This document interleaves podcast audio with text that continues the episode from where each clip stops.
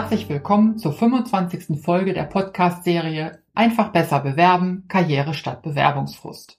Mein Name ist Rita Seidel, ich bin Inhaberin der Rice Personalberatung aus Königswinter bei Bonn und Jobcoach. Heute möchte ich über das Thema Kündigung reden. Ich habe vor kurzem einen Beitrag gelesen bei T3N. Da ging es um fünf Gründe, warum Menschen ihren Job wechseln. Was mir dabei nicht gefallen hat, die haben sich wirklich bei den Gründen aufgehalten und überhaupt nicht weitergedacht.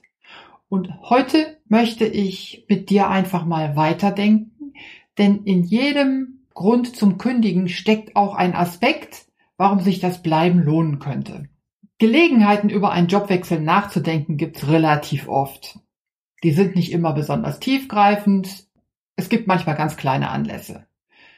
Oft denkt man darüber nach, soll ich gehen oder vielleicht doch besser bleiben?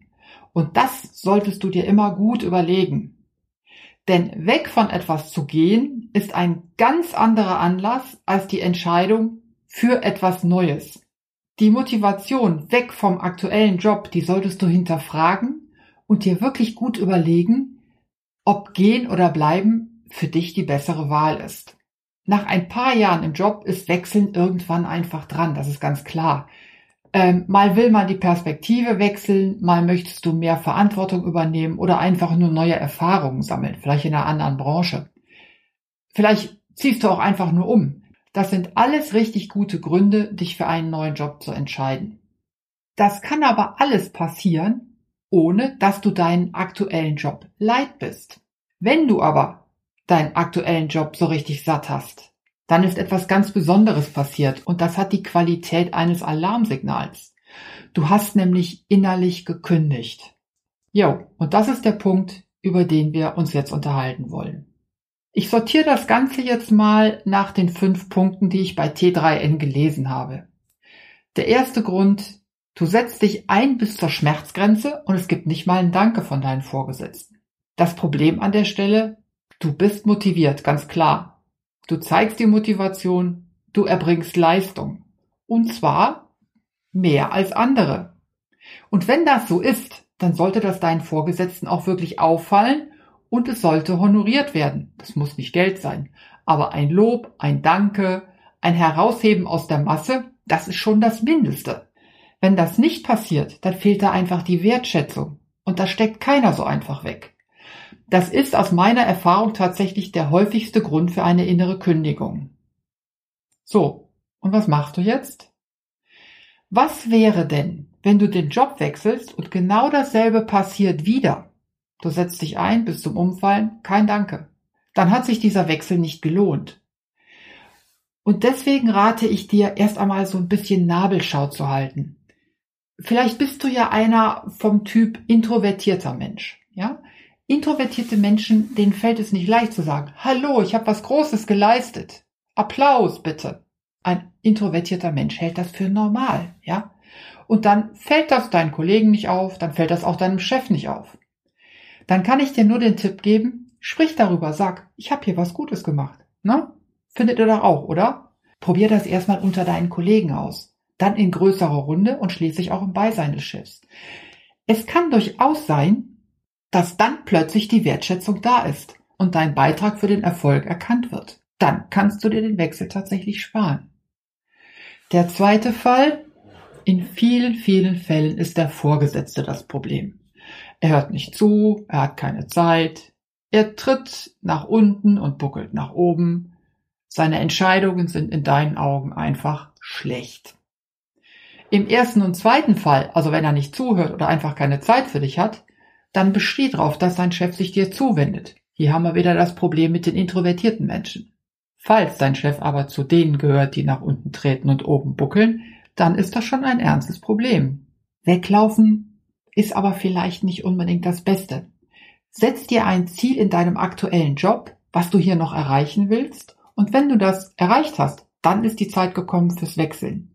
Das ist nach außen gut zu vertreten und macht die Situation auf der anderen Seite für dich auch viel erträglicher. Der vierte Fall, wenn du immer wieder feststellst, dass dein Chef schlechte, suboptimale, falsche Entscheidungen triffst, dann solltest du das mal eine Zeit lang beobachten und dir überlegen, was aus deiner Sicht die bessere Lösung wäre. Wenn du dann feststellst, dass du tatsächlich die bessere Übersicht hast, dann ist die Zeit gekommen für dich, in eine höherwertige Position zu wechseln. Die wirst du aber als Aufsteiger in deiner jetzigen Firma eher erreichen, als wenn du nach außen gehst und versuchst, das über einen neuen Job zu tun.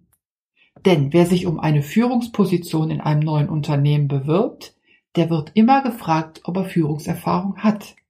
Bewirb dich also ruhig zuerst intern um eine solche Führungsposition, das macht dir später den Wechsel nach außen leichter. Und was ist, wenn du feststellst, dass dein Job einfach nur langweilig ist und du dich überhaupt nicht entwickeln kannst? Das ist das klassische Problem der Unterforderung. Du kannst mehr, als dein aktueller Job hergibt. Das ist tatsächlich ein ganz starker Grund für eine Veränderung und auch einer der häufigsten Gründe für die innere Kündigung. Die Lösung ist aber hier auch wieder in erster Linie der interne Wechsel. Bewirb dich intern, sprich mit deinem Vorgesetzten über das, was du möchtest, über die Freiräume, die du dir wünschst oder auch durchaus mal mit der Geschäftsführung. Dabei solltest du aber ganz klar sehen, was du genau machen willst, was du dir wünschst. Wenn du die Alternative vorgibst, dann ist das konstruktiver und hat mehr Aussicht auf Erfolg als ein reines Beschweren. Nörgeln ohne konstruktive Alternative mag schließlich niemand gern. Dann gibt's aber auch den Fall, dass du vor vielleicht gar nicht allzu langer Zeit gewechselt hast und das Gefühl hast, in dieser Firma komme ich überhaupt nicht an. Ich kann hier gar nicht so richtig Fuß fassen. Das Problem sieht man zum Beispiel bei Fußballprofis ziemlich häufig. Sie haben tolle Leistung gebracht im alten Verein, aber nach dem Wechsel verschwindet der Crack dann plötzlich im Mittelmaß. Das kann jedem passieren, in jedem Job, auch in deinem. Wenn die Umgebung einfach nicht passt, dann wird auch der größte Crack nicht mehr zu Hochleistung auflaufen können. Glücklicherweise erkennt man das Problem meistens in der Probezeit. Und dann solltest du das auf keinen Fall runterschlucken. Hinterfrage das erstmal für dich. Was genau passt hier nicht? Wenn du das einigermaßen hast eingrenzen können, solltest du mit deinem Vorgesetzten reden und mit ihm gemeinsam eine Lösung suchen. Klar, es kann sein, dass es keine gibt. Und dann ist tatsächlich die Lösung, such dir einen neuen Job, geh weg. Von der Probezeit habe ich nicht umsonst geredet hier. Wenn das früh genug passiert, dann ist ein solcher früher Wechsel auch kein Fleck in deinem Lebenslauf. Das kann jedem passieren und das ist durchaus tolerabel. Ja, und ganz häufig fangen Menschen an zu suchen und denken, jetzt habe ich was Besseres gefunden. Ja, das ist nur gar nicht so leicht zu entscheiden. Ja, aber was ist das, das Bessere? Das sagt sich so leicht.